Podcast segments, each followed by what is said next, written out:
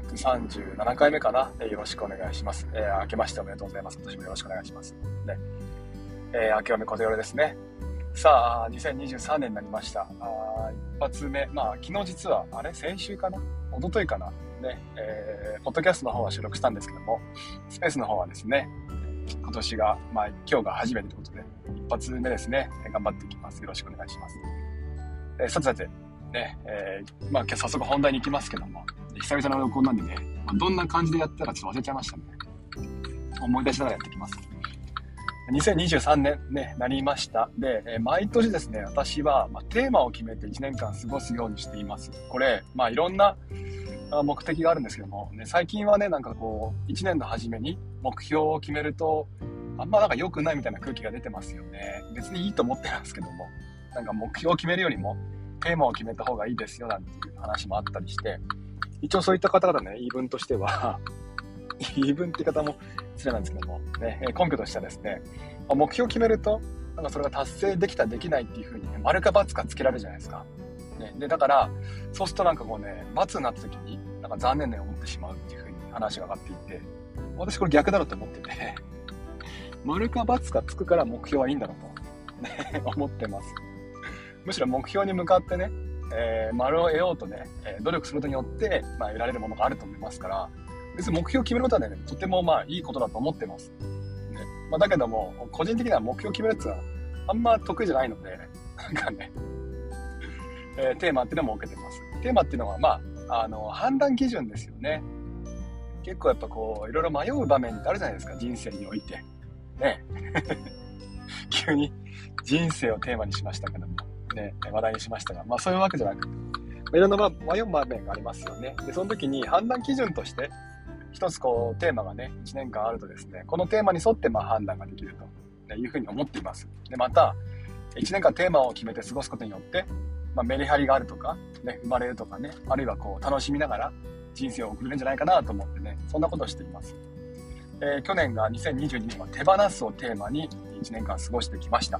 ねえー、これについてはもうね、毎月のようにツイッターで発信してきましたから、ね、あの、まあ、伝わってる方もいると思いますけども、え1月はグッドノーツ、2月はうんぬんかんぬん、3月はうんぬんかんぬんって感じでね、また主にこうサードパーティー製アプリを手放してね、えそんな1年間でしたね。あとですね、実はあの仕事の場でもですね、手放すことたくさんあってですね、これまでやってきたこと、ね、こだわってきたやってきたもの、こだわってやってきたもの、ね、これをですね、まあ、あえてこう手放して、ね、今年はこれもやめやめますっていうふうにね、自分の中で決めて、それやらずにね、過ごしていきました。それをすることによって、まあ、こう、いろいろ余裕が生まれましたよね。余白が生まれて、自分としてはね、この、できた余白っていうのを楽しめるようになったかなと思います。ね、まあ、新たなことを始めてみたりとか、あるいは余白の余白のままで、ね、残しておいて、え何かこうね、降りかかってきた時に、仕事が来た時に、まあ、その余白を使ってね、消化するっていうことができたかなと思っています。ね、2022年のテーマ、手放す、非常に良かったななんて思っています。ちなみにその前はですね、つなぐとかね、そんなことがテーマでした。つなぐというのは、あの、いろんなものをつなぐをテーマにしてきました。人と人をつなぐ、ね、えー、やってきてること、ね、あれとこれをつなぐ、えー、教材もそうですよね。えー、教科を超えてつないでいくで。そんなことをテーマにね、過ごしていった1年もありました。さて、え、2023年、今年のテーマはですね、え、これでいこうと思います。味わうですね。味わう。えー、いろんなことをね、もう昨年の12月ぐらいから考えていきました。ねえー、一応こうね、テーマは、えー、ポンと決まることもあれば、去年の手放すはね、ポンと決まりました。ね、でも、その前のつなぐとかはですね、実はその、2、3ヶ月かかってですかね、えー、テーマを絞ってきた感じだと思います。だから3月ぐらいにですね、まあ、2021年、2020年ね、テーマはこれにしようっていうふうに思ったんですよね。こんな風にして、結構ね、テーマっていうのはね、えー、いろいろこう、動かしながら、時にはね、テーマを1年間の中で変えながらね、過ごすことが多いです。え、今年はですね、まあ、あの、これまでも候補としてはですね、結構いろいろあったんですよ。記録するとかね、えー、記憶するとかね、あるいは振り返るとか、そういったことをね、テーマにしようかなってずっと考えてたんですね。12月ずっと多分そんなことを話をしていたと思います。ね。えー、だけども、あのまあ、それらをこう含むような、ね、ないななうちに含むような言葉があるんかななんて思って、記憶するとか記録するとか、あるいはね、振り返るみたいなことを、内に秘めるような、全てをこう包むような言葉ってあるんかななんて思っていた時に、味わうっていうのはね、覚えやすいし、結構こう、キャッチーで分かりやすいテーマだななんて思って、あ、これでいこうなんていうふうに今年はね、思っています。2023年のテーマ、味わうですね。え、ー、と、少し話は変わって、まあ、いわゆる今はですね、記号消費社会だって言われてますよね。いろんなことがまあ消費されていく。ね、記号消費。例えば、あまあ、アップル私大好きですけど、ブランドについてはもうまさに記号なわけですよ。ね、えー、物を買い替えます皆さんね。私も買い替えます。この買い替えるために、えー、これまではですね、もう何何何十年前ですか ?100 年ぐらい前なんですかね。まあ、物が壊れたから買うとかね。あるいは、こう、新しい製品といっても、まあ、画期的な製品。ね、洗濯板から洗濯機ってものが登場して洗濯機を買うとかね。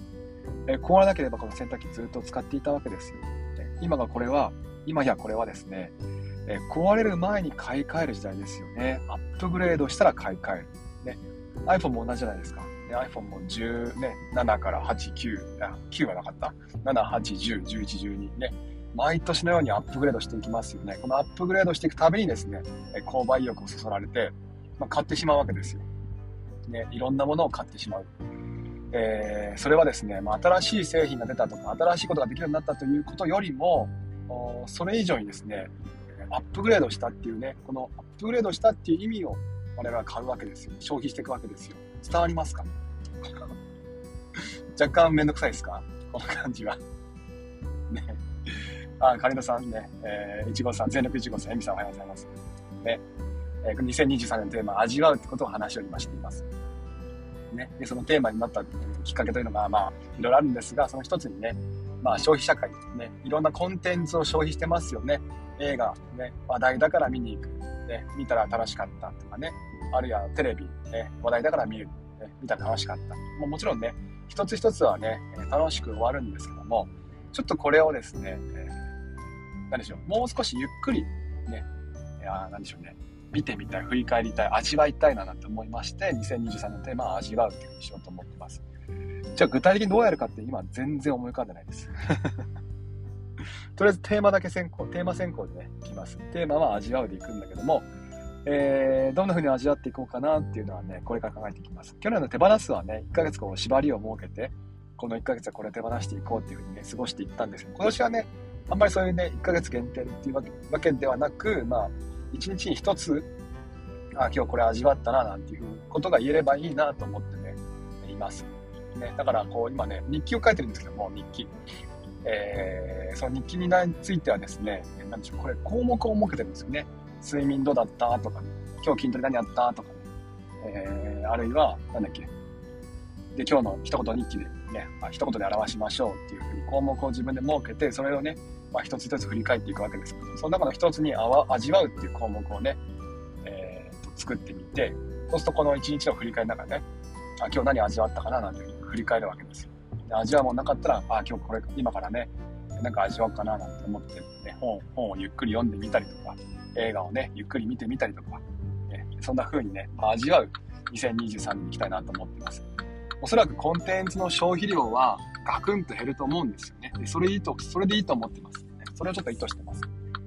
で、なるべくですね、えー、ま、本とか、まあ、去年もね、本はま振り返り書いていきましたけども、今年はですね、漫画一つとっても、ね、アニメ一つとってもね、えー、ちょこちょこっとね、本当に1行2行振り返りをね、書いてみて、あ、こんな感じの回だったな、なんていうふうにね、味わっていきたいな、なんて思ってます。ね。えー、味わう。なかなかね、わかりやすくてキャッチーで、しかもこう、深みがありそうな、広がりがありそうなね、えー、テーマじゃないでしょうか。と思ってるんですけども、どうでしょうかね。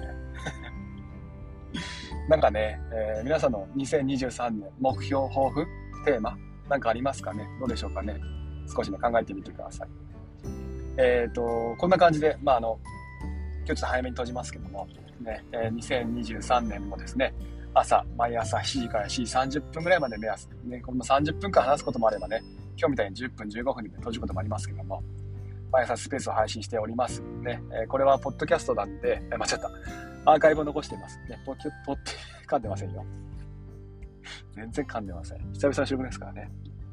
えポッドキャスト、 Spotify で、えー、アーカイブを残しています。M ラジ、M ひらがなラジ、カタカナで検索してもらうと、過去230回以上のですね、えー、アーカイブ残ってますので、もしよければ、そちらも聞いてみてください。反応ありがとうございました。ね。